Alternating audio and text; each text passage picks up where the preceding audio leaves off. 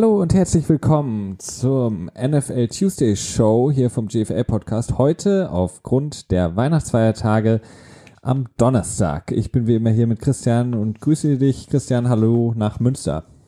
Hallo und erstmal first and foremost, I want to thank our Lord and Savior Jesus Christ. Nein, Tim Thibault, danke, danke. Ja, das ist danke. mir dann doch irgendwie äh, über Weihnachten eingefallen, da habe ich mir gedacht, so Mann, das wäre doch eigentlich mal eine ganz lustige Begrüßung. Äh, der gute Tim Thibault, der vor jedem Interview äh, den lieben Herrgott gegrüßt hat. Ähm, ja, hi Felix, hallo liebe Zuhörer. Äh, so zwischen den Feiertagen ist das ja doch immer äh, eine etwas besondere Zeit. Dementsprechend mein Gruß dahin. Genau, ja. Wie ihr die Feiertage verbracht habt, wir hoffen äh, friedlich und schön mit den äh, ja, Liebsten, was auch immer ihr gefeiert habt an den Tagen. Jetzt ähm, ja, bewegen wir uns rasch auf das Ende des Jahres zu. Der letzte Spieltag in der NFL steht vor der Tür am kommenden Wochenende.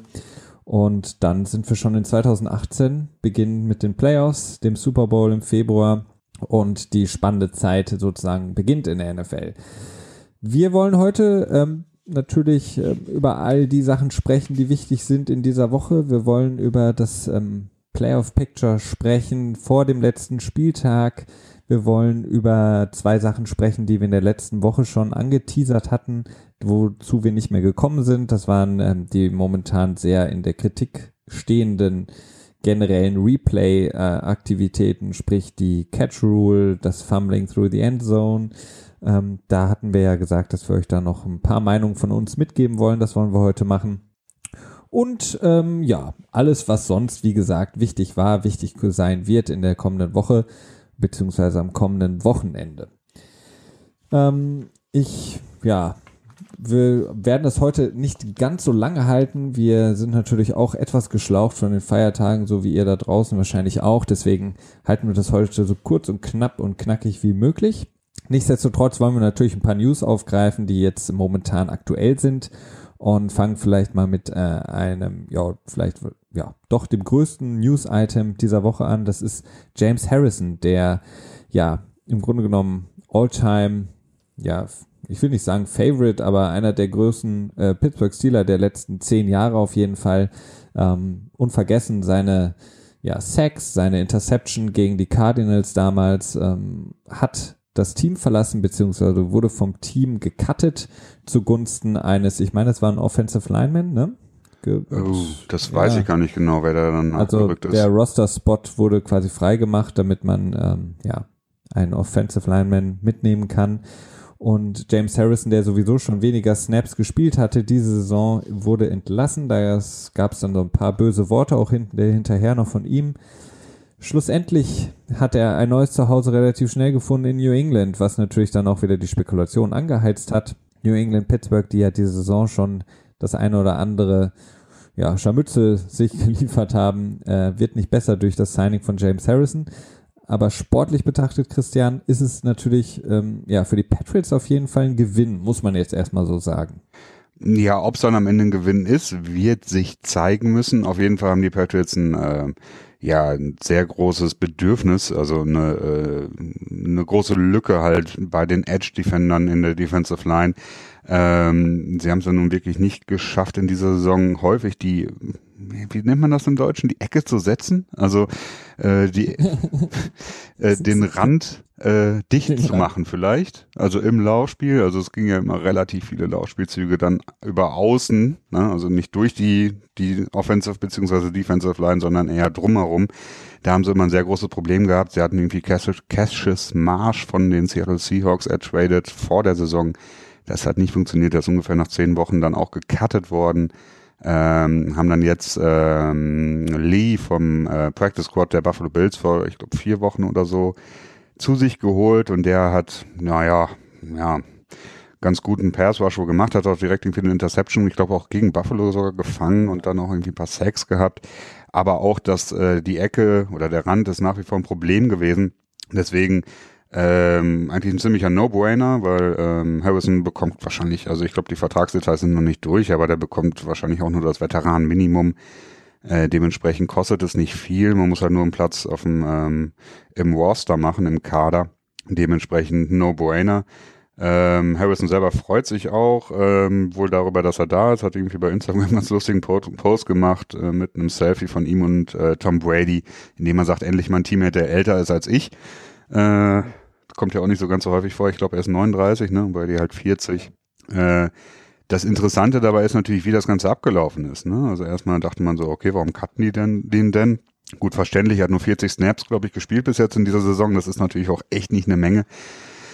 Ähm, aber jetzt im Nachhinein ist so, haben sich so sehr viele Spieler dazu geäußert, dass er sich doch wohl nicht so richtig äh, fair verhalten hätte, ne? dass er sich irgendwie ähm, ja disrespectful mehr oder weniger verhalten hat, dass er teilweise in Teammeetings ähm, Nickerchen gehalten hätte in seinem Stuhl, wenn es darum ging, irgendwie Filme sich anzuschauen oder wenn irgendwie so Teaching-Momente von den Coaches waren und er mehr oder weniger seinen Weg aus Pittsburgh sich raus ähm, gekämpft hat oder äh, erkämpft hat oder ja, er verhalten hat, wie man das auch immer nennen möchte. Ja, also es, es wurde ja so ein bisschen vermittelt, dass er vor der Saison quasi nochmal einen längeren Vertrag haben wollte, mehrere Jahre nochmal, um dann in Pittsburgh seine Karriere zu beenden, seine große Karriere, muss man ja wirklich sagen, in Pittsburgh zu beenden. Und da gab es dann wohl Komplikationen, was die Vertragsdetails angeht, was die Vertragslänge angeht. Und da fühlte er sich ungerecht behandelt, weswegen er, weswegen er wohl die ganze Saison über nicht unbedingt zuträglich war, was das, ähm, die, was die teaminterne Chemie angeht. Und ähm, für die, für die Steelers muss man natürlich auch sagen, es ist auch ein No-Brainer, denn sie haben ohne ihn ähm, einen sehr, sehr guten Pass-Rush immer aufs Feld geschickt. Sie haben ohne ihn sehr viel ähm, ja, produziert. Äh, ihre Defensive Line war sehr, sehr stark, auch ohne ihn.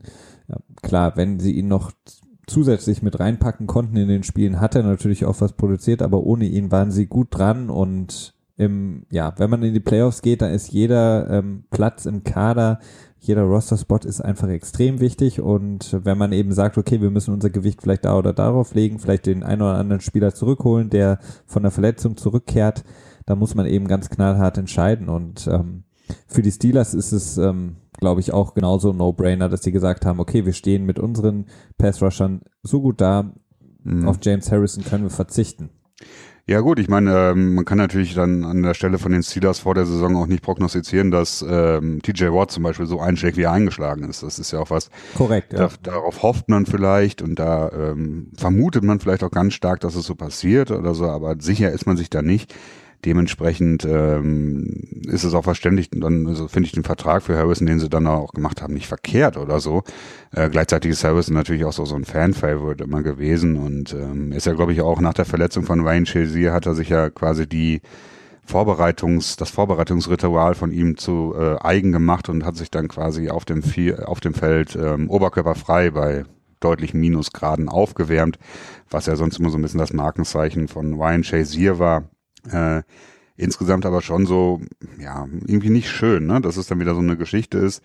Dann, dass es dann wieder zu den Patriots geht, das ist ja jetzt quasi die mehr oder weniger dritte Geschichte der Art, wo dann die Patriots einen äh, Spieler aufsammeln, der sich äh, ja seinen Weg aus zu seinem vorherigen Team rausgeekelt hat oder vermeintlich rausgeekelt hat, wie das dann auch immer ist. Ähm, tja, ist ein bisschen komisch, aber nach wie vor bleibe ich dabei, dass ich mir dann nicht vorstellen könnte, dass die Patriots da in irgendeiner Form äh, das Ganze ähm, tja, zu verurteilen haben oder angestoßen haben, mehr oder weniger. Nee, sie haben einen Spieler geholt, der in der Free Agency war, wenn du so willst. Also genau, einen Spieler, ja. der frei auf dem Markt verfügbar war, den haben sie sich geholt, weil sie einfach einen unglaublichen Bedarf auf dieser Position haben und einen Spieler brauchen, der ja 10, 20 Snaps vielleicht spielen kann pro Spiel, ihnen vielleicht ein bisschen Hilfe geben kann.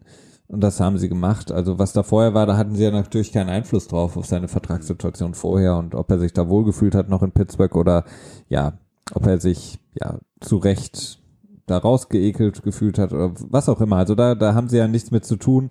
Mhm. Ähm, was natürlich dann immer schnell äh, kolportiert wird, ist, dass die Patriots quasi von ihrem größten Konkurrenten versuchen, einen Spieler aufzunehmen, um von ihnen irgendwelche Interna zu bekommen das kann man auch ähm, ja ziemlich deutlich verneinen, dass das A nicht wirklich die Intention ist und B auch nicht viel bringt, denn ähm, es ist so komplex, dass in der NFL das A die Defensive-Spieler relativ wenig auch wissen über die ähm, Play, über das Play-Calling der Offense und äh, B oder auch ja wenn man jetzt auf die Defense-Seite guckt, ist es auch so, dass die, die Teams selber Woche für Woche die Sachen auch ändern. Mhm. Also selbst wenn James Harrison, Bill Belichick jetzt irgendwie sagt, so das und das spielen sie gerne oder das und das bedeutet das und das oder wenn das und das gerufen wird, bedeutet das das und das, dann wird der und der Spielzug gespielt. Das sind alles, äh, glaube ich, so ein bisschen äh, für die Medien ganz schön drüber zu schreiben, aber die Teams sind clever genug, die Sachen von Woche zu Woche naja. zu ändern. Denn ähm, in der NFL wechseln so viele Spieler während der Saison, das wäre fatal, wenn man von Woche 1 bis Woche 16 den gleichen Playcall immer hätte. Ja, sowas hat Pouncey, glaube ich, auch gesagt, der äh, Center der Steelers, ähm, hat irgendwie auch gesagt, ja gut, was soll er denn denn großartig sagen? Okay, wenn wir das machen, dann äh, rutschen wir nach links, wenn wir das machen, dann rutscht die Line nach rechts. Also da kann er, das hat er ziemlich äh, abgewiegelt. Ähm, gleichzeitig hat Bill Belichick äh, auch so in seiner Pressekonferenz auch so ein bisschen in seiner typischen Art darauf reagiert, als er dann gefragt wurde, ob ähm, ob sie quasi so ein bisschen Informationen daraus sammeln könnten. Aus dem Harrison-Signing hat er gesagt, so ja, keine Ahnung, nächste Woche spielen wir gegen die Jets, mal gucken, wie es so läuft. So, ne? Also typisch für Belichick äh, hat es halt direkt äh, tja, abgewiegelt und äh, da äh, glaube ich auch weniger, dass es damit zu tun hat heutzutage. Es ist das ja mit den, mit den äh, Playbooks, das ist ja nicht mehr so wie in 60er, 70er Jahren, wo das wirklich noch so Schätzchen waren. Mittlerweile hat man irgendwie alles auf Film. Es gibt massive statistische Datenbanken, die, Datenbanken, die die Spielzüge irgendwie erfassen und so und äh, Tendenzen, die dann erstellt werden, da ist das, ähm, das Wissen, das die Spieler selber haben, wirklich gar nicht mehr so, so, so äh, interessant. Das, das ist korrekt. Aber es ist natürlich ein interessantes Signing auf jeden Fall für beide Seiten. Also, was heißt für beide Seiten? Für die Patriots, auf der anderen Seite für die Steelers, wie ich finde, auch ein relativ logisches, ähm, ja, Entlassung. Von daher hat sich da jetzt, glaube ich, auch nicht so viel getan. Es, es hat auch, glaube ich, keinen wirklich großen Einfluss auf ein Spiel äh, Patriots Steelers eventuell im Championship Game in der AFC. Von daher, es ist ein Signing, es ist natürlich ein großer Name, aber mehr auch nicht in dem Moment. Ähm, aber wo wir da gerade drüber sprechen, ähm, können wir vielleicht jetzt direkt mal schon mal kurz in die AFC gucken. Mhm. Ähm, auf das äh, Playoff-Bild. Ähm, das hat sich ein bisschen, ja, deutlich klarer ja, kristallisiert, sage ich jetzt mal, in der letzten Woche. Beziehungsweise wir haben noch zwei Teams in der AFC, die noch äh, sozusagen alive sind, also die noch leben, mhm. was das Playoff-Rennen angeht. Das sind einmal die Los Angeles Chargers und einmal die Buffalo Bills. Die haben noch die Möglichkeit auf die Playoffs. Die haben noch eine Möglichkeit, unter die Top 6 sozusagen zu kommen. Die Patriots sind weiterhin an Nummer 1 mit 12 und 3, gefolgt von den Steelers, Jaguars, die ja verloren haben gegen Jimmy GQ ähm, gefolgt von den Chiefs äh, und den Ravens und den Titans. Also es wird wahrscheinlich, so schätze ich das jetzt mal ein, ein Rennen werden zwischen den Titans und den Chargers und den Buffalo Bills. Ja, genau. Also im Prinzip ist es so, ähm, die Chargers und die Bills müssen darauf hoffen, dass äh, die Ravens oder die Titans, ähm, hauptsächlich die Titans, verlieren und dann natürlich dementsprechend dann die Bills auch noch darauf hoffen, dass die Chargers verlieren. Ähm, die Sache wirkt relativ gesetzt, ne? wenn man sich anguckt, Baltimore spielt jetzt gegen Cincy dieses Wochenende. Das ist mehr oder weniger ein Spiel, das äh, sie auf jeden Fall gewinnen äh, sollten. Ähm, natürlich ist das immer Papier und, und das Ergebnis ist immer so eine andere Frage dann wieder, aber äh, Baltimore hat sicherlich ein sehr einfaches Spiel verhältnismäßig vor sich. Tennessee muss gegen Jacksonville ran, aber Jacksonville hat gleichzeitig auch kaum noch was äh, oder eigentlich gar nichts mehr, für das sie spielen können. Dementsprechend ist es auch sehr gut möglich, dass sie da äh, einen leichteren Gegner haben werden, als wenn es jetzt für Jacksonville, wenn sie jetzt gegen San Francisco nicht verloren hätten dann wird es ja für sie sogar noch um, eine, ähm, um einen First Round Bye gehen, also um eine äh, Woche spielfrei in der Wildcard Round. Dementsprechend dürfte das für Tennessee auch nochmal deutlich einfacher werden. Dementsprechend für die Chargers und die Bills sieht es nicht so gut aus, ähm, auch wenn ich mich ja doch mit meiner ja, Bold Prediction quasi dann vor zwei, drei Wochen so ein bisschen äh, selber in den Mist geritten habe. Naja, es ist noch möglich. Also du hattest ja gesagt, für alle, die es vielleicht verpasst haben sollten, Hoffen wir natürlich nicht, dass ihr die Folge nicht gehört habt, aber es kann natürlich mal vorkommen. Ähm, Christian hatte gesagt, dass die LA Chargers es noch schaffen werden in die Playoffs und ich habe dir da auch zugestimmt. Ähm, sie haben natürlich den schwersten Weg jetzt vor sich äh, von den Teams, aber sie haben natürlich die Möglichkeit immer noch, dass sie in die, in die Playoffs kommen. Also es ist nicht leicht. Ich, ich, wenn man, es gibt schon Berichte, dass beispielsweise Jacksonville ähm, auch einige Starter, äh, Starter nicht spielen wir, lassen wird. Also das heißt, sie werden vielleicht den einen oder anderen Spieler schon. Sie haben ja auch einige Verletzungsprobleme jetzt in den letzten Wochen gehabt. Das ähm, könnte natürlich Tennessee helfen. Ähm, ja, aber nichtsdestotrotz kann Tennessee trotzdem das Spiel noch verlieren und dann ist eben der letzte Platz offen und dann müssen die Chargers. Also Philip Rivers ist ähm, sehr ähm, optimistisch noch. Er sagt, er schafft es, wie ich glaube 1992 war das, ähm, ein ähm, ja wunderbares, 0 zu 4, ne? genau ähm, ja. Comeback zu starten und noch in die Playoffs zu kommen. Genau. Genau. Dazu kann man vielleicht noch sagen, Kansas City, ähm, für alle, die es interessiert, äh, die werden diese Woche Patrick Mahomes starten, den Rookie. Auch die, für die äh, geht es ja um nichts mehr, die sind da schon gefestigt äh, und ähm, von daher ja, wird Patrick Mahomes für Alex Smith diese Woche starten. Bevor wir gleich weitergehen, was ist denn deine ja. Meinung zu Jimmy GQ? Also Jimmy GQ, eben kurz zur Erklärung, Jimmy G, äh, also Jimmy Garoppolo, der ehemalige Backup von Tom Brady, der diese Saison von den Patriots zu den 49ers in der laufenden Saison getradet wurde, äh, lässt ja das Herz der Leute äh, und der Fans und der Analysten in San Francisco gerade echt sehr hoch schlagen. Also er wird sehr hoch gehandelt an einigen Stellen als Top 5 Quarterback, seitdem er quasi in San Francisco spielt ist jetzt äh, sechs, hat sechs Siege bei sechs äh, Mal als Stammstarter Quarterback eingefahren, sehe ich das richtig? Ja, bei den Patriots zwei, ne? Und jetzt ja. bei ähm, nee, drei, also fünf müssten es sein, oder nicht? Fünf, okay, dann waren es fünf. Ähm, also er wird gerade wirklich sehr ähm, gefeiert. Äh, da wäre jetzt mal so meine Frage, was ist so deine Meinung dazu? Also was denkst du, was ist mit ihm langfristig so zu erwarten?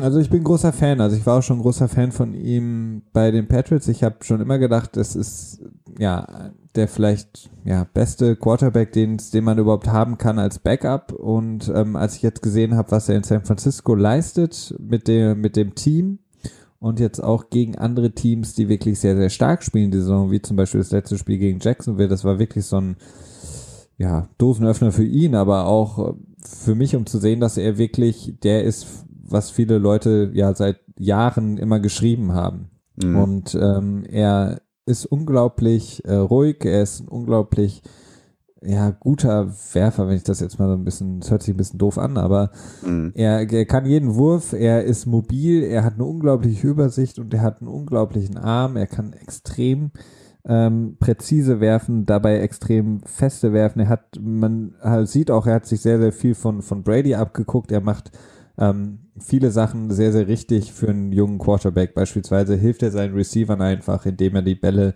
so wirft, dass die Receiver entweder mit dem Ball noch was anfangen können und noch laufen können oder er wirft den Ball, ähm, wenn er zum Beispiel über die Mitte wirft, sehr, sehr tief, so dass der Receiver entweder den Ball fängt oder der Ball fällt auf den Boden und der Ball ist incomplete. Also sehr sicher. Das heißt, ähm, er schützt seinen Receiver, der dann keinen Hit mehr abbekommt und gleichzeitig schützt er quasi die, ähm, ja, den Ballbesitz, indem er dem, mhm. der Defense nicht die Möglichkeit gibt, da anzugreifen.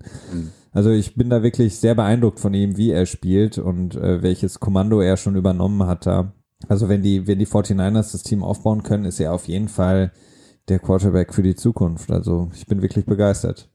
Ja, ich selber bin auch, ähm, ja, ich bin vor allen Dingen sehr gespannt. Also ich, ich glaube auch, dass er wirklich ein sehr guter Quarterback ist. Die Frage für mich, die sich für mich nur so stellt, ist, wo ist äh, sein Limit quasi erreicht? Also wo, wie weit kann er gehen? Äh, ich bin ja immer so ein bisschen vorsichtig, wenn man jetzt in, in einem Jahr ein Spieler so unglaublich gut ist und das ist das erste Jahr, in dem er quasi gut ist, sage ich halt immer, okay, man muss das nächste Jahr noch abwarten, weil das ist das erste Jahr. In der Offseason guckt sich jeder jeden Spielzug von dem Spieler quasi an und dann wird nochmal evaluiert und dann werden die Schwächen rausgefunden. Und da muss sich halt in der zweiten Saison zeigen, quasi, ob ähm, der Spieler in der Lage ist, das Niveau zu halten, wenn die Teams sich quasi auf ihn eingestellt haben.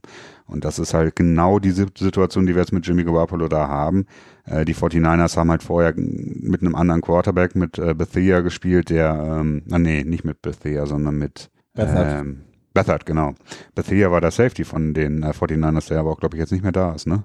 Ich glaube nicht, ne. Ja, ähm, dementsprechend ähm, haben sie auch ganz andere Tendenzen gehabt. Das heißt, die ganzen Statistiken, wenn man sich anguckt, okay, die Tendenzen, die so ein Team entwickelt und darauf reagiert man dann natürlich auch als Team und dann kommt ein Quarterback-Wechsel. Das macht so dieses ganze Gameplanning natürlich auch nochmal deutlich schwieriger für das Gegner, den Gegner der 49ers. Dementsprechend würde ich da halt noch so, so einen kleinen Dämpfer draufsetzen und warten, sagen, okay, erstmal abwarten. Aber Grund zur Hoffnung ist auf jeden Fall da, äh, ich mag Jimmy Garoppolo auch sehr gerne. Also er ist immer ein sehr, sehr freundlicher Typ gewesen, hat, glaube ich, äh, gerne Pressekonferenzen gegeben, beziehungsweise hat sie ähm, ja ein bisschen interessanter gestaltet als Tom Brady als Beispiel. Dementsprechend gönne ich ihm da so einiges, ähm, traue ihm auch einiges zu, aber äh, den Hype, obwohl den Hype kann ich auch verstehen, definitiv, äh, aber ich äh, bin da ein bisschen vorsichtiger, glaube ich. Ja, die nächste Saison wird zeigen. Also eine komplette Saison mit einem deutlich stärkeren Team dann noch, in dem er dann auch wirklich ähm, Siege einfahren muss, in denen es nicht mehr so ja, um nichts geht, sondern von null startet und ja, von Woche zu Woche auch zeigen muss, dass er gewinnen kann, eine ganze Saison über auch fit bleiben kann, sich nicht verletzt. Das wird natürlich die nächste Saison zeigen, aber wenn sie darauf aufbauen können, haben sie auf jeden Fall eine sehr, sehr große Zukunft. Ich würde jetzt auch nicht sagen, in spätestens drei Jahren gewinnen die 49ers mit äh, Jimmy Garoppolo und Super Bowl, aber ähm, sie sind auf einem sehr guten Weg. Das ja, obwohl Fall. sie selber das schon gesagt haben. Ne? Ich glaube, nächstes Jahr ein Spieler, ich weiß leider nicht mehr, wer hat gesagt, nächstes Jahr Super Bowl, wir sind am Start oder so. Aber ja. das ist dann, glaube ich, doch ein bisschen verfrüht. Ja, das, wie gesagt, es, es kann ja auch sein. Ich meine, die LA Rams haben auch überzeugt dieses Jahr. Ja, das stimmt. Wer weiß. Aber ähm, bleiben wir kurz bei der NFC, um das noch abzurunden, das Playoff-Picture. Ähm, du hast da noch ein paar äh, ja, Momente für uns, was das NFC Playoff-Picture angeht. Ja, im Prinzip ist es auch relativ klar. Ne? Also ich bin echt erstaunt, wie, ähm, wie sich dann doch alles geklärt hat. Also Seattle hat das ähm, Winner-Go-Home-Match gegen Dallas gewonnen. Das heißt, sie sind noch im Rennen. Äh, Atlanta hat in seinem Part auch zuge zugetan und äh, entsprechend ähm, verloren. Wenn ich das jetzt, ja klar, ne, da vertue ich mich jetzt nicht. Ja. Ähm, genau, und jetzt äh, steht dieses Wochenende an. Die Seahawks können noch reinkommen, wenn Atlanta verliert. Das ist äh, die Bedingung dafür. Äh, dementsprechend, Atlanta muss nur gewinnen, dann sind sie in den Playoffs drin. Ansonsten war es das schon soweit eigentlich. Äh, insgesamt ist da relativ alles dicht. Es geht nur noch so ein bisschen um das Seeding. Äh, der zweite Platz ist noch nicht ganz sicher. Minnesota könnte den unter Umständen noch verlieren. Da gibt es einige Möglichkeiten für, aber so insgesamt Carolina könnte noch auf den äh, vierten Platz, also die Division gewinnen gegenüber New Orleans, wenn sie dann ähm, nächste Woche gewinnen würden. Aber naja, insgesamt ist es da relativ äh, dicht alles. Genau, also das, ich glaube, das Carolina-Atlanta-Spiel ist eben wichtig, plus das Seattle-Spiel. Und dann geht's wie gesagt, um das Seeding, was jetzt auch, ob du jetzt Fünfter oder Vierter bist, ähm, klar, Homefield ist immer gut, aber es ist jetzt nicht mehr so der, der große Knackpunkt. Deswegen gibt es auch aus der NFC ähm, schon einige Teams, die haben verlauten lassen, unter anderem zum Beispiel die Rams, dass sie einige Spieler schonen werden, dass sie ähm, ja dem einen oder anderen aus der zweiten Reihe eine Chance geben, um quasi die Superstars, die Starter nicht ähm, ja in ein Spiel zu werfen, in dem sie sich dann vielleicht auch noch verletzen könnten. Mhm, klar. Ja, das ist ja auch, äh, das ist ja sehr klug und das ist ja was, was häufig vorkommt, wobei es da auch unterschiedliche Ansätze gibt. Es gibt Coaches, die sagen, nee, ich schone meine Spieler nicht, die sollen nicht aus dem Rhythmus rauskommen. Es gibt Coaches, die sagen so, ja, okay, doch, ich mache das ganz gerne, ich finde das sehr sinnvoll. Und es gibt Coaches, die sagen, okay, ich gucke mir an, wie die Spieler drauf sind, wie stark sie angeschlagen sind und entscheide dann aufgrund dessen, ob ich den Spieler dann pausiere oder nicht. Ähm, was Kansas City macht, finde ich zum Beispiel sehr klug, Patrick Mahomes reinzuschmeißen in einem Spiel, das halt wirklich nutzlos ist und einfach mal zu gucken, was macht der First Round Pick. Ähm, Gerade dann die Vertragssituation mit Alex Smith ist ja auch, äh, ich glaube, er hat nächstes Jahr noch einen Vertrag, aber ähm, ist natürlich sehr spannend, wie es da weitergeht. Ne? Ja, definitiv. Wobei du bringst dich natürlich dann auch immer so ein bisschen in Gefahr, wenn jetzt äh, in einem Spiel, in dem es dann um vielleicht nichts mehr geht, Patrick Mahomes auf einmal spielt wie in der Preseason und, äh, weiß ich nicht, eine Incompletion hat und fünf Touchdown-Pässe so ungefähr, dann werden natürlich auch direkt wieder die Stimmen laut. Also du kannst ja auch ein bisschen ja, Unruhe nicht für die Playoffs. Na, nicht für die Playoffs.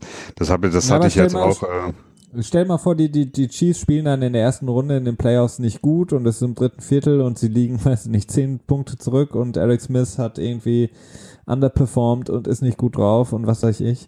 Ja. Dann werden die Stimmen, glaube ich, schon ziemlich laut, auch im Stadion, wenn sie in Arrowhead spielen sollten. Also das ist, ähm, ja gut, aber das, das fände ich da auch gerechtfertigt. Also ich meine, ähm, wenn man jetzt wirklich sieht, dass das äh, Smith irgendwie eine bescheidene Leistung abliefert, ähm, dann ist sowieso die Überlegung da, ob man nicht vielleicht was am Quarterback ändern muss. Wenn, ich meine, das Spiel selber macht, glaube ich, auch nicht den größten Unterschied aus, was wie die Trainer äh, Patrick Mahomes sehen. Die nee, sehen ihn ja jede Woche im Training, die sehen ja, wie er sich verhält. Natürlich ist es so ein bisschen die, ähm, so die Nerven, ne? Das sind natürlich so eine kleine Frage, da hast du schon recht. Äh, das ist eine Sache, die, die kann man halt nicht im Training simulieren oder so, aber tendenziell glaube ich, dass, ähm, dass es nicht so einen großen Unterschied macht. Nee, kein großen Unterschied, aber ich bin insgesamt kein großer Fan von dem äh, in der Woche, in der letzten Woche 17 quasi dann nochmal gerade in der Quarterback-Situation jemanden zu ändern. Also klar, wenn sich dann Alex Smith verletzen würde im letzten Spiel, sagen alle, warum hat er überhaupt gespielt, was ist das für eine schlechte Entscheidung etc. Ähm, aber ich meine, wenn er sich in Woche 14 verletzt, kräht auch kein Hahn mehr danach. Mhm. Ähm, also ich würde ihn immer spielen lassen, ich würde den Rhythmus hochhalten, man kann ihn dann rausnehmen in der zweiten Halbzeit oder zum Ende des Spiels, aber ich würde ihn drin lassen, den Rhythmus hochhalten, die Spieler ähm, drin behalten, weil sonst hast du unter Umständen zwei Wochen Bye Week, wenn du so willst, bei manchen Teams und das kann auch schon mal prekär werden. Aber das ja. wird dann wahrscheinlich Thema für unsere nächste ja. Folge. Oder ja, ich, ich sehe es ich seh's, ich seh's echt anders. Also ich, äh, ich finde, das ist eine optimale Situation, weil gerade mit Alex Smith, der hat im nächsten Jahr kriegt er, glaube ich, 14,5 Millionen, ist er äh, an, an Gehalt, äh, steht da, stehen da zu Buche. Und da steht nächstes Jahr nun mal einfach eine Entscheidung an. Ähm, behält man ihn weiter und macht noch ein zweites Jahr, in dem Patrick Mahomes quasi auf der Bank sitzt und sich vorbereitet. Oder äh, nutzt man auch noch das Trade Value, das Alex Smith hat? Also der wird sicherlich kein First One Pick bringen. Das kann ich mir nicht so richtig vorstellen. Nee, auf keinen Fall. Aber, aber ähm, ein Second ja. oder ein Third Rounder könnte er durchaus bringen. Ähm, aber glaubst du denn, dass eine gute Vorstellung von Mahomes in Woche 17, was die Vertragsverhandlungen mit Alex Smith angehen, eine Rolle spielen für die Kansas City Chiefs? Ich meine, du musst doch die nee, ganze nee, Saison... Nicht, es geht nicht um die Vertragsverhandlungen, es geht darum, ob man sich von ihm löst oder nicht. Ob man sagt, okay, wir starten jetzt nächstes Jahr mit äh, Mahomes durch oder wir sagen, ah nee, dieses Jahr, das wir Smith noch haben unter Vertrag, das nutzen wir, um ihn dann quasi nochmal zu redshirten und äh, nochmal ein Jahr weiter aufzubauen, quasi so ein bisschen die Aaron Rodgers Situation. Der ist ja auch, ich glaube, zwei Jahre hinter Favre, Favre gewesen. Äh, in 05 bis 07 meine ich wäre das gewesen oder 04 bis 06. Ähm, ja, also das ist schon so die Sache, ne? Wenn man jetzt merkt, okay, der hat's echt, der hat's gut drauf oder so, der hat echt viel Potenzial. Wir können uns vorstellen, nächstes Jahr mit ihm komplett als ähm, Starter in die Saison zu gehen und dann Alex Smith ähm, mehr oder weniger wegzutraden. Ähm, das ist schon, und jetzt hat man halt die Chance dazu, ne? Ja klar, aber also mein, mein Punkt ist immer noch, würdest du Woche 17 ein Spiel von Patrick Mahomes als den Maßstab dann nehmen? Also du musst ja quasi, diese Entscheidung triffst du ja in der Offseason irgendwann und dann. Ja, das ist natürlich nicht der Maßstab, aber es ist ein weiterer Faktor. Ne? Du hast das ganze Training. Es ist ein Faktor, aber es, es kann halt auch sein, dass das Woche 17 im Grunde genommen ein Preseason-Spiel wird, so vom, vom, vom, vom, vom, vom Setting her. Äh, weil du, ich weiß gar nicht mehr, gegen wen spielen die Chiefs jetzt in Woche 17? Um, Mahomes, ich weiß es gerade gar nicht mehr. Äh, gegen die Broncos. ja, okay. also ich meine, ja, das kann natürlich auf der einen Seite äh, ein Preseason-Spiel sein, weil es für beide Teams dann ähm, um nichts geht, aber klar, ich verstehe dich schon, dass, äh, dass du ihn quasi in, in Live-Game-Action reinwirfst und guckst, wie, wie er spielt. Ähm, aber ja. Ja, es ist auch für die. Fans, ist es natürlich auch, die, die sind natürlich heißer drauf, die wollen ihn sehen. Ähm, ja, also ich finde, ich finde es insgesamt gut in so einer Situation. Ähm, du hast die Verletzungsreduktion von Alex Smith, du hast äh, mehr Möglichkeiten, deinen jungen äh, Star, potenziellen Star-Quarterback äh, zu evaluieren. Und ähm, klar, Nachteil ist natürlich, dass so eine Woche aussetzen kann auch mal von Nachteil sein, dass man so eine Spur einrostet dass man äh, beim Start des, des ersten Playoff-Spiels in der Wildcard Round nicht so direkt am Start ist.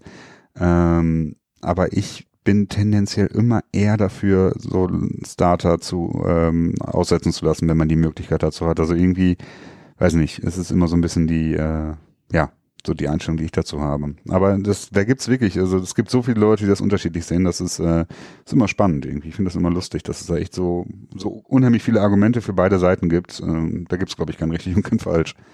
Ja, ja, wahrscheinlich nicht. Also sonst würden ja auch die ein oder anderen Teams, also deswegen machen die Teams das ja auch unterschiedlich. Also wir werden sehen. Es ist natürlich auch ja, für die Fans auf der einen Seite, die Fans von Patrick Mahomes oder die, die ihn gerne sehen wollen, wollen ihn sehen. Die anderen denken sich, ich, mein Gott, ich will Alex Smith sehen und ich will sehen, wie er spielt und ich will den Rhythmus sehen. Wie auch immer. Wir werden sehen. Nichtsdestotrotz, ähm, macht euch drauf gefasst, ähm, alle, die am Wochenende, am Sonntag, ähm, anstatt äh, Silvester zu feiern, lieber Football gucken, dass der ein oder andere Spieler neu auf dem Feld stehen wird, unter anderem Pat Patrick Mahomes, wir hatten darüber jetzt gesprochen für die Kansas City Chiefs als Starting Quarterback. Vielleicht ganz kurz noch, ohne das großartig bewerten zu wollen, denn dazu sind wir nicht in der Lage und auch nicht wirklich befugt. Ähm, es gibt eine Entwicklung um Deshaun Jackson, Wide Receiver, diese Saison, vor der Saison, beziehungsweise ja genau, vor der Saison zu den Tampa Bay Buccaneers gewechselt, sorry, Tampa Bay Buccaneers gewechselt, Wide Receiver einen großen Vertrag bekommen. Der hatte, ja, beziehungsweise nicht er, aber mit seinem Auto ist was passiert. Eine sehr kuriose Geschichte. Äh, die Geschichte entwickelt sich gerade noch immer mehr. So richtig viele Infos habe ich dazu jetzt noch nicht gefunden. Äh, Stand jetzt ist wohl, dass die Polizei ein Auto von Deshaun Jackson gefunden hat, das einem Baum gegen einen Baum gefahren ist. In dem Wagen wurde Marihuana gefunden und es wurden ähm, Kugeleinschläge in dem Auto gefunden. Das heißt, auf das Auto wurde geschossen. Ähm, die Erklärung von der schon Jackson war, dass ein, ein Freund von ihm den Wagen ohne Erlaubnis entwendet hat. Ähm, ja. Genau. Das, also ich äh, meine, das kann ja auch durchaus sein, dass der Freund den Wagen wirklich genommen hat oder so, aber insgesamt ist es natürlich äh, ja also eine ja eine sehr merkwürdige Geschichte. Ich erinnere mich, glaube ich, irgendwie daran. Das war doch äh, mit irgendeinem Patriot-Spieler, der hat das auch, auch mal gehabt war das Stefan Ridley oder irgendein Running Back war das, glaube ich. Der hatte auch irgendwie mal den, der Wagen stand irgendwie nachts auf der Straße und er war nicht drin und ist wahrscheinlich dann besoffen abgehauen oder so. Irgendwie so komische Geschichten. Ja, ich erinnere, ja, Steven Ridley könnte sein. Ich, ich bin mir auch nicht mehr ganz sicher. Aber wie gesagt, Spekul Spekulationen äh, könnt ihr dann ja vielleicht selber euch aneignen, indem ihr irgendwas lest oder es auch sein lassen sei nur kurz gemeldet, die Tampa Bay, äh, was ist denn los? Tampa Bay Buccaneers sind ähm, sich dessen bewusst, es gab ein Statement, ein offizielles und ähm, ja, wir werden sehen, was daraus wird. Ähm, Gott sei Dank ist niemandem offensichtlich was passiert. Mhm. Ähm, hüpfen wir weiter, sprechen wir vielleicht über Spieler, die die Saison nicht unbedingt ähm, ja, underperformed haben, so wie Deshaun Jackson in äh, Florida, sondern Spieler, die verdammt gut gespielt haben. Wir haben jetzt noch eine Woche der regulären Saison vor uns und seit Wochen wird natürlich schon heiß diskutiert, wer wird der kommende MVP dieser NFL-Saison 2017, 2018. Und ähm, im Grunde genommen gibt es ja drei, vier Kandidaten für diese Ehrung. Einmal ist es ähm, Carson Wentz, der war die ja ab Mitte der Saison im Grunde genommen der Frontrunner bis zu seiner Verletzung. Viele sagen, er sollte trotz seiner Verletzung des Ausscheidens gegen die Rams trotzdem diese Ehre bekommen. Dann gibt es ähm, Todd Gurley, der Running Back der Rams, der mittlerweile, glaube ich, 19 Touchdowns mhm. hat. Also 13 auf dem Boden, 6 durch die Luft. Äh, und ich glaube, äh, 2050 äh, Scrimmage Yards, also kombinierte Yards aus Laufen und Passempfang. Ja. Und dann gibt es natürlich noch Tom Brady. Mit 40 Jahren führt er die Liga an als Quarterback, ähm, was die ähm, erworfenen Yards angeht. Er hat 30 Touchdowns zu 8 Interceptions und ich glaube ein Rating von 104 im Schnitt. Mhm. Ähm, lasse ich jetzt jemanden aus? Ich habe jetzt drei genannt, ich hatte vorher vier genannt. Wir hatten mal über. Äh, Antonio äh, Brown war zwischenzeitlich auch noch äh, in der Debatte drin. Genau, Antonio Brown könnte man noch nehmen, Russell Wilson könnte man nehmen aufgrund seiner Fähigkeiten, beziehungsweise aufgrund dessen, was er für sein eigenes Team leistet. Aber lass uns mal mit den dreien gehen. Ähm, Carson Wentz, Todd Gurley und Tom Brady. Was, wer ist dein MVP? Ja, Carson Wentz ist halt raus, ne? Es ist halt einfach so, du kannst halt nicht, ähm, das hat man letztes Jahr mit Tom Brady gewonnen, äh, gesehen da hat er die vier Spiele äh, verpasst, weil er gesperrt wurde und hat danach in den zwölf Spielen, in denen er gespielt hat, mit Abstand das Beste geliefert. Aber alle haben halt irgendwie gesagt, okay, geht halt nicht, wenn du halt so viele Spiele verpasst, dann kannst du halt nicht MVP werden. Ähm, Finde ich ähm, nicht ganz cool, aber kann ich mit leben so mit dieser Einstellung. Dementsprechend ist halt Wenz aus der Geschichte dann leider auch raus. Ähm, Todd Gurley selber, ja, es ist halt einfach schwierig, ne? Ähm, also zum einen finde ich, in der Regel gewinnt halt ein Quarterback äh, die, ähm, den, die MVP-Trophäe, also in den letzten, seit 2000 hat, äh, ich glaube 2000 hat Marshall Falk als Running Back nochmal die, äh, ein MVP gewonnen, 2005, 2006 äh, Sean Alexander und LaDainian Tomlinson und das letzte Mal 2012 Adrian, Adrian Peterson, als er wirklich diese unglaublich äh, krasse Saison gehabt hat, wo er, glaube ich, drei Yards, äh, ich glaube 2000 und drei Yards ist er gewascht oder so, mhm. weißt du das noch? Irgendwie so, ja. Und dem fehlten, glaube ich, nur so 20 Yards oder so, um den All-Time-Rushing-Rekord quasi einzustellen, beziehungsweise zu übertrumpfen. da sieht man, dass es Running Backs sehr schwer haben. Und das ist auch so ein bisschen das Problem, das ich mit Todd Gurley habe. Todd Gurley ist der beste Running Back in diesem Jahr, definitiv. Ähm, aber ich finde, er ist nicht irgendwie gut genug, quasi, um einen Quarterback auszustechen, auch wenn Tom Brady mit der Saison, die er abliefert, jetzt nicht unbedingt auch die beste äh, Quarterback-Saison aller Zeiten abliefert, auf keinen Fall. Also der ist ja insgesamt, naja, mäßig, würde ich mal eher sagen, ne? Äh, für Tom Bradys Verhältnisse. Ja, also er, er, ja, auf jeden Fall. Also er ist zumindest in den letzten Wochen, also ich fand so der, der Beginn abgesehen jetzt, ja, vielleicht vom Kansas City Spiel, aber der Rest war verdammt gut. Und die mhm. letzten Wochen ist er ein bisschen eingebrochen. Die Interception, ich glaube, der hat jetzt sechs oder sieben Interceptions in den letzten vier Spielen. Na, äh, sechs in den letzten fünf und in fünf Spielen in Folge jeweils eine Interception. Das hat er, glaube ich, auch das letzte Mal irgendwie 2002 oder so gehabt. Mhm. Also in fünf aufeinander folgenden Spielen.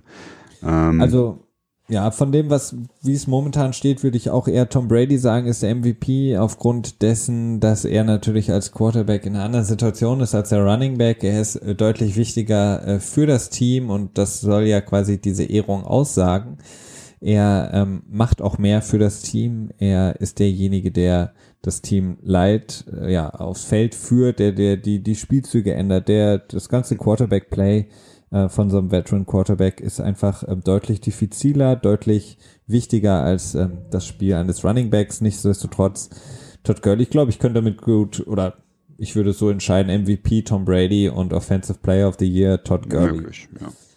Ja, also ich habe auch irgendwie so ein bisschen das Gefühl, dass in den letzten Wochen verzweifelt bei Twitter irgendwie versucht wird, irgendeinen anderen Spieler ins Rennen gegen Tom Brady zu bringen. Also vor äh, drei Wochen war es dann irgendwie Antonio Brown, der dann, oder nee, erstmal Russell Wilson, der dann quasi als äh, Konkurrent äh, gegen Tom Brady aufgeführt wurde, nachdem halt Rance weggebrochen ist als möglicher Konkurrent.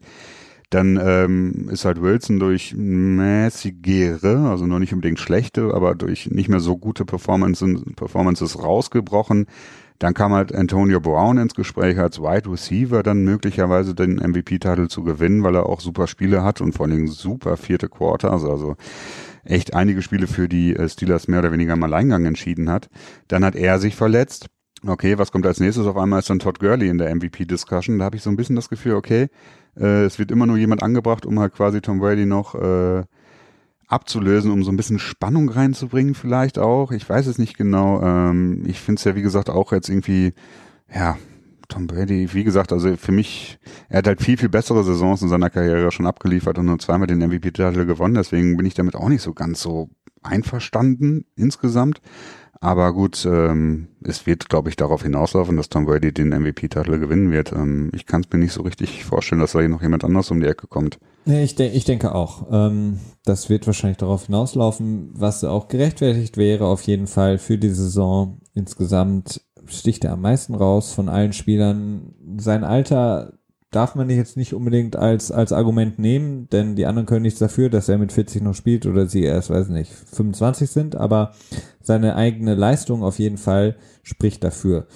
Ich meine, schreibt uns gerne, wenn ihr anderer Meinung seid, äh, Twitter, äh, GFA, äh, nee, unterstrich pod oder ähm, um, auf unsere Seite gehen einfach gfapod.blog. Da haben wir auch letzte Woche ähm, noch einen anderen Kommentar bekommen da freuen wir uns immer sehr drüber. Ähm, deswegen schreibt uns gerne, wenn ihr irgendwas habt, wenn ihr sagt, okay, da habt ihr einen Fehler gemacht, da seid ihr nicht korrekt gewesen, verbessert uns. Oder wenn ihr einen guten Vorschlag habt für einen MVP, schreibt es uns gerne. Ähm, Auch wenn ihr einen schlechten habt. Deshaun Jackson oder? Äh? ja, genau. Okay, ähm, springen wir mal rüber. Wir hatten es äh, jetzt angekündigt, dass wir es schon wieder nicht schaffen. Ähm, die beiden Regeln oder generell momentan die Regelauslegung des ähm, ja, Official Reviewing von Situationen im Spiel. Wie ist deine Einstellung? Wird zu viel gemacht? Wird, sollte noch mehr gemacht werden? Haben wir die falsche, ja, die falschen Kameras? Äh, was, was können wir ändern? Was können wir besser machen? Ja, also irgendwie, ähm, das, was ich jetzt in letzter Zeit häufig gehört habe, also jetzt seit dem letzten Wochenende, ist, dass ähm, die ähm, Replay Challenge quasi nicht dafür ausgelegt war, wie sie jetzt gehandhabt wird. Also das Replays wurde halt dafür eingeführt, um offensichtliche Fehler quasi zu korrigieren. Und mittlerweile, und das würde ich auch klar unterschreiben, es werden nicht mehr offensichtliche Fehler korrigiert, sondern es wird wirklich ganz, ganz fein geschaut, wo was ist. Und ähm, ne, also vielleicht nochmal eben kurz zur Erklärung, äh, damit alle wissen, worum es geht. Natürlich um den Catch von ähm, Buffalo. Ähm, das war äh, Kevin Benjamin. Genau, Kevin Benjamin gegen äh, Stefan Gilmore in der Endzone. Stand auch noch, da, da war das Spiel nämlich noch nicht entschieden, aber stand es, glaube ich, noch 16 zu 16. Oder nee, 13 zu 13, glaube ich, ne? Ja. Und ähm, war kurz vor der, ja, auf jeden Fall war das Third Down. Ähm, er fängt den Ball, hat, zieht einen Fuß über den Boden, mit dem anderen Fuß ist er schon gelandet und dann steppt er out of bounds und dann wird halt am Ende dann Ewigkeiten darüber nachgeguckt und dann wird festgestellt, okay, er hatte erst die Kontrolle gehabt, nachdem er schon mit dem Fuß, den er über den Boden gezogen hat, äh, quasi wieder den Boden verlassen hat. Das heißt, er hat nur einen Fuß drin gehabt und dementsprechend wurde der Catch overturned. Ich fand es halt insofern schon fragwürdig, weil ähm, man eben auf dem Videobildern, die ich gesehen habe, konnte man eben nicht erkennen, dass der Fuß nicht mehr am Boden war, als er äh, Kontrolle über den Ball hatte. Und ähm, das war so ein bisschen, fand ich ein bisschen fraglich und vor allen Dingen ist es da halt nicht mehr offensichtlich. Und äh, irgendwie hatte ich immer das Gefühl, dass halt offensichtlich zwangsläufig notwendig war, um eine Regel, die auf dem, eine Entscheidung, die auf dem Feld entschieden wurde, zu korrigieren. Ja, also da habe ich mich auch sehr gewundert bei dem Call. Also für mich war es und ist es immer noch ein ganz klarer Touchdown-Catch. Ähm, und das, was du genau das, was du sagst, also die, es müssen wirklich ganz, ganz klare Beweise dafür, ähm, ja, da sein, gerade wenn mhm. man sich das nochmal die, die Replays anguckt, um einen auf dem Feld entschiedenen Call nochmal zu überstimmen und den abzuändern. Und da war ich auch wirklich sehr überrascht. Ähm, was du vorher sagtest, musste ich so ein bisschen widersprechen, äh, beziehungsweise ich weiß gar nicht, ob es jetzt, äh, ob du es jetzt, vielleicht habe ich dir auch nicht richtig zugehört, aber äh, ich bin da schon dafür, dass man alles ganz genau untersucht, weil sonst kann man quasi auch das ganze äh, Reviewing ähm, direkt sein lassen. Also entweder hm. man macht es komplett richtig und so genau wie es nur geht, oder man lässt es und sagt, okay, wir, wir brauchen keinen Videobeweis mehr, dem und die Schiedsrichter entscheiden alles auf dem Feld, was für mich unglaublich schlimm wäre. Mhm. Aber ich glaube, wenn man schon guckt und wenn man die Möglichkeiten hat, dann soll man es machen und zwar genauso, ja, so genau wie es nur irgendwie geht, um jegliche Spekulation aus dem Weg zu räumen. Ähm, ja, aber nach der Auffassung wäre die äh, Aufhebung des Urteils auf dem Feld. Also dementsprechend wäre das genau richtig gewesen. Ähm, das Problem ist, ähm, es wird halt zu kleinteilig geschaut. Es wird halt wirklich geguckt, okay, wann ist der Fuß hochgegangen und okay, da hatte er den Ball zwar schon berührt, aber noch nicht richtig fest gehabt. Ne? Also da hat er den quasi erst so, da ist er so ein bisschen Richtung seinen Körper gewobbelt und hat dann quasi erst Ball richtig fest gehabt, als dann der Fuß oben war. Und das ist das, was ich ein bisschen schwierig finde Tendenziell sage ich auch, okay, man hat die Replay-Technologie und man sollte sie auch nutzen und wenn man sie nutzt, dann muss man es auch stringent machen und äh, auch wenn es dann schwierig ist, und dann sind wir wieder bei dem Punkt, das habe ich letzte Woche, glaube ich, auch gesagt, okay, da muss man einfach den allen Leuten ganz klar sagen und auch den Kommentatoren vor allen Dingen ganz klar sagen, was ist ein Catch, was ist kein Catch. Man muss die Regeln dann ganz deutlich erklären. Und da ist natürlich noch im Moment ein sehr großes äh, Problem. Ähm, ich hatte ja, okay, jetzt kommt ein kleiner Bruch. Äh, da finde ich jetzt gerade keine gute Überleitung für. Hm. Blöd. Ähm, aber ich hatte eine Idee gehabt, die ist mir am ersten Weihnachtstag eingefallen. Ah, ja. Und zwar, ähm, ich weiß nicht, kannst du mir mal sagen, was du davon hältst. Äh, ja. Es ist ja, im Moment ist es ja so, dass jeder Touchdown, also jedes Scoring Play und äh, jeder Turnover, also Interception Fumble oder sonst was, wird automatisch überprüft. Meine Idee wäre, man streicht diese automatische Überprüfung führt dafür drei extra, äh, extra Challenges ein, die jedes Team nehmen kann. Bei der Zahl kann man sich nochmal ein bisschen streiten. Äh, die dann halt nur für diese Turnover und für Scoring Plays äh, quasi genutzt werden können. Ja. Und man hat dann als Team 30 Sekunden Zeit, zwangsläufig, äh, zu sagen, okay, ich will das challengen oder nicht. Ne, also man hat dann quasi 30 Sekunden fest vorgegeben. Man kann dann in den 30 Sekunden sagen, okay, ich will mir das noch überlegen oder sagen, nee, ist okay, ich will das nicht challengen. Weil äh, das würde dann quasi das, das Spiel so ein bisschen beschleunigen, weil ich finde das so nervig. Das waren jetzt, glaube ich, auch wieder, waren das irgendwie fünf Minuten, die sie gebraucht haben, um festzustellen, okay, es ist kein Touchdown. Das ist einfach Zeit, die nervt. Und ich glaube, das ist auch ein großer Punkt, ein großer äh, Point of Contention, den halt viele äh, Leute damit haben, mit diesem Replay-Review.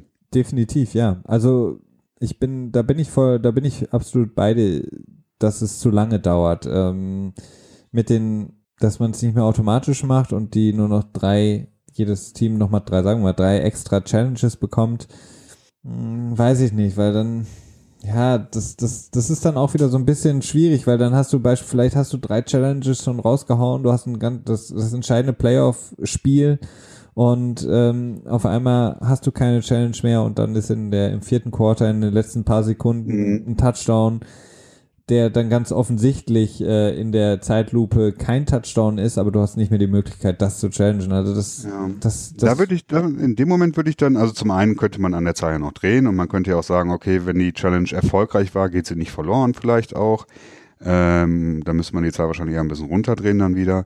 Aber ich glaube halt, dass äh, Bill Belichick, beziehungsweise der Coaching-Staff von New England, äh, den Catch nicht gechallenged hätte, wenn, äh, wenn sie quasi ihre Challenges dafür verloren hätten. Nee, ich glaube auch. Also hätten sie auch nicht. Also gehe ich jetzt mal von aus. Aber mhm. ich, ich bin da bei dir, dass es zu lange dauert und dass es ähm, zu kleinteilig ist. Aber ich, ich denke mir halt, wir hatten das letzte Woche ja auch, als wir drüber gesprochen hatten, Grauzonen zu vermeiden. Und ich, ich finde, man schafft halt eine Grauzone, wenn man irgendwie sagt, okay, lass uns nicht mehr ganz so kleinteilig schauen, weil wo ziehst du die Grenze zu sagen, okay, ähm, das ist jetzt zu kleinteilig. So, das, das ist jetzt ein Touchdown. Oder wir gucken jetzt nicht nochmal genau hin und nehmen nochmal drei verschiedene Kameraperspektiven, sondern sagen, okay, wir dürfen nicht zu kleinteilig werden, lass es jetzt dabei. Mhm. Ja, das Kleinteilige würde halt dadurch weggehen, indem äh, diese Challenges halt eine, eine begrenzte Ware wären, die die Teams zur Verfügung hätten. Weil dann würde man halt nicht sagen, man würde dann halt nicht so in Anführungsstrichen ins Blaue rein challengen, sag ich mal, wenn du äh, halt nicht beliebig oft das Ganze machen kannst. Das wäre der eine Ansatz. Der andere Ansatz wäre natürlich und wahrscheinlich auch sinnvoller, wenn man äh, eine Formulierung der Regel finden würde, die halt irgendwie klarer ist, beziehungsweise offensichtlicher. Definitiv, ja. Das führt uns ja auch so ein bisschen zu dem, ähm, ja, einem, einem Punkt, der mir sehr am Herzen liegt, sage ich jetzt mal, und das ist der die Regel Fumbling Through the End Zone. Ähm, wir hatten das mhm. zuletzt gesehen bei dem Spiel Oakland gegen die Cowboys, als äh, Derek Carr versucht hat, mit aller Macht noch ähm, den Ball über die Linie zu drücken, beziehungsweise gesprungen ist, gehechtet ist, den Ball nach vorne gehalten hat und dann von Heath, dem äh, Safety der Cowboys, getackelt wurde und den Ball verloren hat. Der Ball lief über die ähm, ja, äh, äh, Goal-Line. Über den Pylon, ne? Genau. Und nee. durch die, auf jeden Fall in die End, durch die Endzone und äh, dann ins Aus. Ähm, dementsprechend wurde der Ball zurückgegeben, so wie die Regel es besagt, an die Cowboys an der 20-Yard-Linie als Touchback. Es gibt da mehrere Möglichkeiten. Ich finde, es ist, ist für mich die absolut ungerechteste Regel überhaupt, dass du quasi ein Team, sagen wir mal, das Team startet an der eigenen Goal-Line und ähm, fährt fast 100 Yards das Spielfeld hoch und äh, fummelt dann den Ball äh, und wird damit bestraft, indem das gegnerische Team den Ball an der eigenen 20-Yard-Linie bekommt. Und ähm, ich hatte da eine Sache, da kann ich dich jetzt mal dann ähm, im Gegenzug fragen, was du davon hältst, und zwar mhm. die Einfeuerung folgender Regel. Wenn das ähm, angreifende Team den Ball quasi über die Endzone fummelt, so wie es auch ähm, Jenkins gemacht hat, der der Thailand der Jets gegen die Patriots, mhm. dann bekommt das Team, das angreifende Team, in dem Fall dann sagen wir jetzt die Jets, ähm, den Ball an der Zwei-Yard-Linie, da wo auch die Two-Point-Conversion ausgespielt wird, und ja. ähm, sie bekommen einen Untimed Down. Also ähm, ja, so wie wir es beispielsweise beim Spiel Oakland gegen Kansas City ja fünfmal hintereinander hatten gefühlt. Ja. Wenn sie dieses Untimed Down in einen Touchdown, also ja, verwandeln, bekommen sie den Ball zurück an der Stelle, wo er gefummelt wurde, also wo der quasi die Hand des Spielers verlassen hat. Ja. Und ähm, wenn sie den, dieses Untimed Down nicht äh, schaffen, dann bekommt das gegnerische Team, sprich die Defense, ähm, den Ball an der eigenen 20-Yard-Linie, ähnlich wie den Touchback. Also im Prinzip eine Two-Point-Conversion verwandeln und dann äh, behältst du dann Angriffsrecht. Genau. Hm. Das würde das. Das ist irgendwie. Äh, das, das würde es, es würde es ein bisschen, äh, es ist immer noch ein bisschen Benachteiligung der Offense, weil sie eben, ja, auf, sonst auf jeder, wenn es nicht durch die Endzone gehen würde, würde sie den Ball automatisch wiederbekommen. Bei der Endzone ist es halt ein bisschen spezieller. Ähm, aber es wäre so ein bisschen so eine Mischung aus beiden. Also die Defense ähm, ja. könnte noch mal hätte auch eine Chance, hätte ne? noch die Chance und die Offense aber genauso. Und es würde natürlich auch ein ähm, Spielzug eingeführt werden, der noch mal extra spannend ist. Also ich erinnere mich halt wie gesagt gerne an das Spiel der Raiders gegen die Chiefs, die ja ich glaube drei untimed Downs hatten, weil es immer mit einer äh, Defensive ähm, Penalty Genau. äh, immer wieder verlängert wurde. Ähm, ich ich fände halt die Idee extrem, extrem spannend. Ja, die Idee finde ich auch lustig. Ich glaube, ich würde sogar auch echt gerne sehen. Ähm, ich kann mir aber nicht vorstellen, dass das passiert, weil man dann ja quasi eine komplett neue Regel oder eine komplett neue Spielsituation einführt, die es bis jetzt noch gar nicht gibt. Und ich kann mir schwer vorstellen, dass die NFL da Bock drauf hat, nochmal so ein, so ein komplett neues äh, System quasi zu schaffen. Ähm, ich habe, ich muss sagen, ich habe generell so ein bisschen, ich finde das unglaublich unfair, dass wenn die Offense den Ball fummelt, äh, aus dem Spiel heraus fummelt, dass sie dann sowieso den Ball behält. Ich und das sogar noch straflos macht. Ne? Also im Prinzip, du behältst ja deinen Forward Progress. Ähm, ich habe damit mit der Regel schon ein unheimliches Problem. Ich finde, das ist erstmal eine unglaubliche Leistung von der Defense, überhaupt erstmal einen Fumble zu produzieren, auch wenn er vielleicht nicht immer von der Defense produziert wird. Aber ich würde mir vielleicht schon in dem Moment wünschen, dass man dann sagen würde, okay, wenn, wenn der Ball out of bounds gefummelt wird, dass man dann äh, Loss of Down hat, meinetwegen, und eine 10-Yard-Strafe dahinter, hinten dran noch. So ein bisschen wie, ähm, ja, Offensive Pass Interference plus Loss of Down, weil, ähm, ich meine, im Prinzip ist das Fummeln, solange du außerhalb der Endzone fummelst, ohne Strafe. Und das finde ich ist irgendwie schon massiv unfair. Äh, aber jetzt vielleicht auch so ein bisschen von, von dem Problem, über das wir reden, vielleicht ein bisschen ab, äh, weit von weg, so ein bisschen off-topic.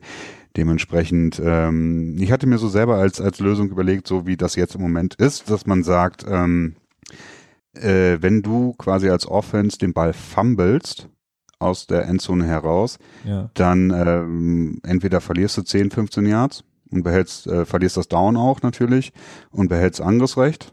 So hättest du noch immerhin noch die Chance, vielleicht ein Field Goal zu schießen, ne? Oder vielleicht sogar auch noch äh, einen Touchdown oder einen First Down zu erzielen, je nachdem, wo du vorher warst. Ja. Oder ähm, ganz einfach stumpf sagen, okay, äh, Loss of Down und du startest an der 20-Yard-Linie, so Touchback-mäßig, bloß andersrum. Mhm. Ja, das, das wäre auf jeden Fall auch eine Möglichkeit. Also ich bin auch was die, bei dem, was du davor gesagt hast, voll bei dir, dass das ähm, dass du quasi überall sonst auf dem Feld den Ball einfach ähm, straflos sozusagen fummeln darfst. Da wäre ich auch dabei, dass man das quasi mit einer 10-Yard-Penalty ähm, bestraft und von mir aus auch Loss of Downs. Ähm, aber ja, bei dem mit der Endzone ist es halt, ist mir die Bestrafung einfach zu doppelt stark und ähm, Ja, ja. Mhm. ich wäre auch damit zufrieden, wenn man das quasi einfach nur so ändert, dass die Offense im Ballbesitz bleiben könnte. Ob sie dann nur an der 20-Yard-Linie starten müsste oder 10 Yard vom, vom Spot, wo der Ball gefummelt wurde, ähm, von mir aus. Oder so wie ich das gerade vorgeschlagen hatte mit diesem Untimed Down, so ein Make it Mhm. or, ja, Make it or not. Ja, es ist ein bisschen College-mäßig, Ja. ne? Da ist das ja auch, ich glaube, in der Overtime. Äh, Aber irgendwas halt- immer- Ja, irgendwas, damit die Offense weiterhin das Recht hat, ähm, zu spielen. Und ähm, es ist mir halt, äh, vor allen Dingen ist es halt so krass, weil klar, die Defense macht einen tollen Job, wenn sie quasi einen Fumble kreiert, aber warum kriegen sie den Ball direkt an der 20-Yard-Linie? Das ist halt, finde ich halt auch so ähm, ungerecht. Ja, weil es halt wie ein Touchback gehandelt wird. Dann, Klar, ne? Das ist halt dann einfach aber- so. Ne? Ja. Mhm. In dem Moment ist es ja, ja, weiß ich nicht, so nicht so ein wirklicher Touchback. ja, es ist irgendwie, es ist halt nicht ganz rund. Ne? Ja. Aber gleichzeitig finde ich es auch wichtig, dabei nochmal zu erwähnen, äh, es gibt halt Teams und äh, Coaches, die ihre Spieler ganz stark darauf trainieren, eben nicht diese wilden Armausstreckmanöver an der Endzone zu machen, um nämlich genau diese Sachen zu vermeiden. Ne? Das hat man ja auch in, äh, im, im Nachspiel äh, durch verschiedene Medienberichte gehört, dass es halt wirklich Teams gibt, die sagen, okay, wenn du das machst, dann wirst du gebencht, ne? also dann kommst du auf der Bank oder so. Das ist absolut verbo- verboten bei uns, solange es halt nicht irgendwie ein Fourth Down ist oder so, dass, äh, oder es irgendwie ganz kurz vorm Ende der Halbzeit oder des Spiels ist. Äh, dementsprechend äh, wären das dann halt so Dinge, gerade diese, dieser Fumble von K äh, würde dann bei vielen Teams gar nicht vorkommen, weil er dann quasi dagegen gecoacht werden würde. Ne? Ähm, das ist auch so eine Sache, da muss man dann auch so ein bisschen das, bisschen das, ähm, ja, das mit, das Verständnis oder das Mitgefühl so ein bisschen dann reduzieren, finde ich. Ja, korrekt, aber es ist halt verdammt schwer gegen die eine, äh, gegen die sozusagen die Intuition des Spielers, des Sportlers zu coachen. Ja, ja, das stimmt natürlich. Ja. auch. Ja. Gut, kurz und knackig wollten wir es machen. Wir sind jetzt wieder bei gut einer Stunde angelangt, Christian. Ähm, ich weiß nicht, hast du noch was, ähm, was du uns mitteilen möchtest fürs kommende Wochenende, für Silvester, außer den äh, schönen, netten Wünschen? Äh, Nö, also im Prinzip einfach auch äh, allen einen guten Rutsch. Äh, Äh, ich hoffe, ihr könnt euch gut entscheiden, ob ihr gucken, Football gucken wollt oder irgendwie rausgehen wollt. Ich bin mir selber auch noch nicht so ganz sicher, was ich da mache. Äh, hab irgendwie doch ziemlich viel Bock auf Football gucken, aber ich weiß auch noch nicht, weil irgendwie hat man ja doch immer das Gefühl, man muss irgendwie was machen, Silvester. Äh, da bin ich mir noch nicht so sicher. Äh, dementsprechend wünsche ich euch da auch äh, eine Entscheidung, die ja, euch leicht fällt und zufrieden macht und natürlich, äh, dass ihr das Jahr schön starten könnt. Genau. So geht's mir auch. Ähm, ich werde wahrscheinlich, ich habe Besuch von einem, der selber Football spielt, deswegen wird's wahrscheinlich so ein bisschen auf Football oder vielleicht am 1. Januar dann schön ähm, gechillt alle Spiele nachgucken, die man verpasst hat. Ähm, aber mal schauen. Irgendwie so werde ich es auch machen. Ich wünsche auf jeden Fall euch allen auch, die uns zuhört, ähm, seitdem wir heute dieses Jahr auch angefangen haben, ist ja auch der Abschluss des Jahres. Erstmal vielen Dank, dass ihr uns so treu immer zuhört, dass ihr bei uns seid, dass ihr uns auch schreibt, dass ihr mitgemacht habt bei allen Aktionen, die wir so hatten. Vielen Dank dafür. Einen guten Rutsch ins neue Jahr. Alles Gute für euch und alle, die ihr so mögt und äh, bei euch habt, äh, dass alles so in 2018 funktioniert für euch, dass äh, ihr weiterhin bei uns bleibt, dass der Football für euch weiterhin Spaß macht und ähm, dir das natürlich auch, Christian. Alles Gute für 2018, falls wir uns nicht mehr sprechen ja, sollten. Dir natürlich auch, Felix. Danke. Und wir hören uns ganz gewohnt am zweiten, das ist nämlich der Dienstag, der kommende Dienstag zum NFL Tuesday hier beim GFL Podcast wieder. Bis dahin feiert schön, alles Gute. Bis dahin in 2018. Ciao.